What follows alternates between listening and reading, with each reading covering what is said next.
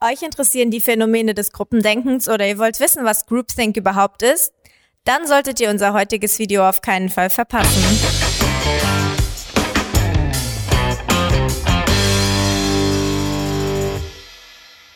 Ja, guten Tag, Herr Professor Erb. Schön, dass Sie sich heute wieder einmal Zeit für uns genommen haben. Ja, hallo, Carlotta. Heute habe ich gehört, dass Sie uns ein sehr spannendes Thema vorbereitet haben, und zwar Groupthink, also Gruppendenken. Könnten Sie uns dann einfach mal erklären, was das überhaupt ist? Gruppendenken. Ja, beim Gruppendenken geht es darum, dass Entscheidungen in Gruppen getroffen werden. Und häufig sind diese Entscheidungen dann auch sehr seltsam, sage ich mal, also äh, leider auch dann an der Realität vorbei. Und wir sprechen eigentlich vom Gruppendenken dann, wenn die Kohäsion innerhalb der Gruppe wichtiger wird als die realen Fakten.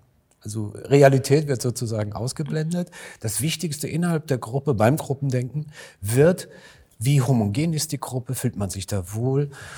Äh, ja, und das ist der Begriff der Gruppenkohäsion, der spielt hier eine große Rolle. Gruppenkohäsion ist also das Gefühl, sich in der Gruppe aufgehoben zu fühlen, der Gruppe nicht widersprechen zu wollen, die Gruppe nicht verlassen wollen, äh, so dass es so eine Bindung des einzelnen Individuums zur gesamten Gruppe gibt. Und wenn Entscheidungen unter solchen Voraussetzungen getroffen werden, und das also sehr wichtig wird, diese Gruppenkohäsion, äh, dann sprechen wir in der Sozialpsychologie von Groupthink oder Gruppendenken. Und wo und unter welchen Umständen tritt sowas überhaupt auf? Naja, also im Alltag überall praktisch. Klassisch sind so Kommissionen, die gebildet werden, wo Entscheidungen getroffen werden in Vereinen, im Vorstand, in der Vorstandssitzung, aber auch in der Familie, im Freundeskreis kann das passieren. Äh, Im Prinzip überall. Mhm. Bedingungen sind, wie ich schon sagte, ist eine hohe Gruppenkohäsion. Äh, die Mitglieder fühlen sich der Gruppe zugehörig, äh, wollen die Gruppe nicht verlassen, fühlen sich emotional da wohl und wollen das auch nicht gefährden. Sehr typische Bedingungen sind auch noch, dass sich die Gruppe abgeschottet hat gegen Informationen von außen oder Einfluss von außen. Äh, dann, wenn Stress entsteht innerhalb der Gruppe, zum Beispiel durch eine Bedrohung von außen, wenn die Gruppe von außen bedroht wird. Äh, das sind so die klassischen äh, Voraussetzungen. Aber auch der Führer spielt noch eine Rolle, insbesondere dann, wenn die Führer innerhalb der Gruppen charismatische Persönlichkeiten mhm. sind, denen man ungern widerspricht. Das sind so die Bedingungen. Und merkt man das als Mitglied? Also wenn ich jetzt in einer Gruppe bin, merke ich selber, dass ich diesem Groupthink unterliege? Sie vielleicht schon, denn Sie sind ja auch eine Sozialpsychologin inzwischen und das ist ja auch schön und Sie haben darüber äh, gelernt. Ähm, nur typischerweise merkt die Gruppe das nicht. Aber von außen, wenn man es betrachtet, da gibt es eine ganze Reihe von Symptomen, die dafür sprechen, dass in der Gruppe so etwas herrscht wie Gruppendenken, wie Groupthink. Ja, das ist also zum Beispiel das Gefühl der Unverletzlichkeit. Wir können gar nichts falsch machen. Man ist von mhm. seiner Meinung zu 100 Prozent überzeugt, weil das, was man selbst denkt, auch die anderen Gruppenmitglieder denken.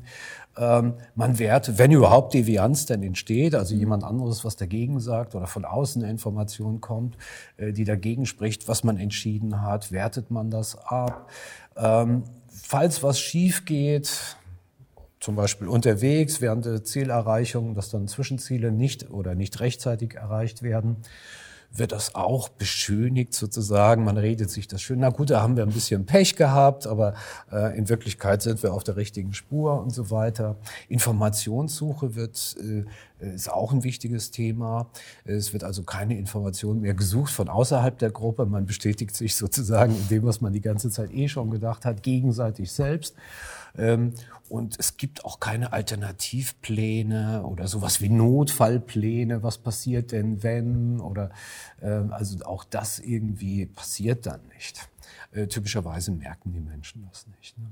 Okay, das sind ja schon ganz schön viele Aspekte, die da auch einfach mit reinspielen.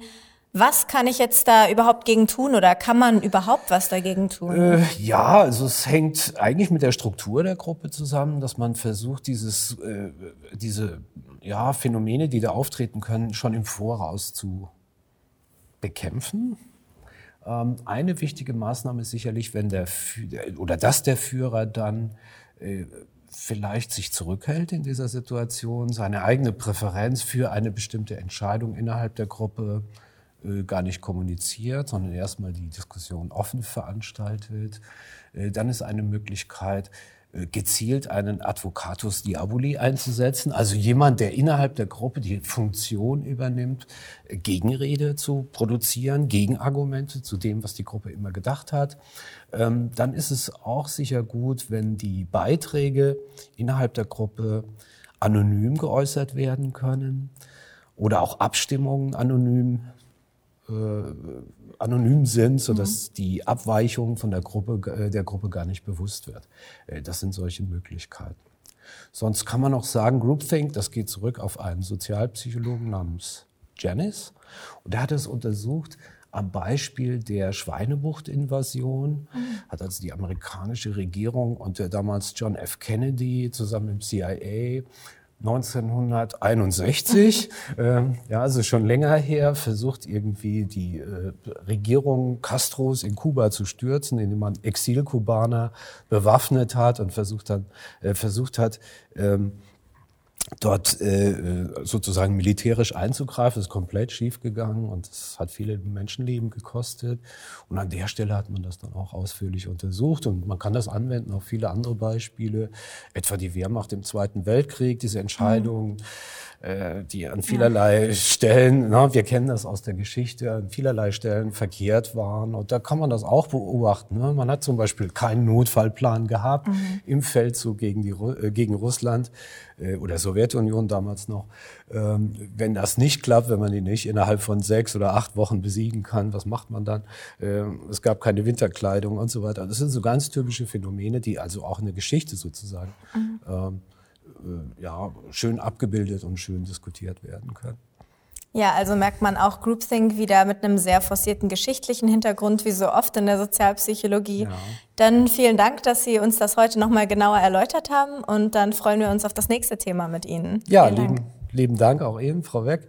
Ähm, Ihnen auch zu Hause herzlichen Dank fürs Zuschauen. Wenn es Ihnen gefallen hat, lassen Sie einen Daumen da.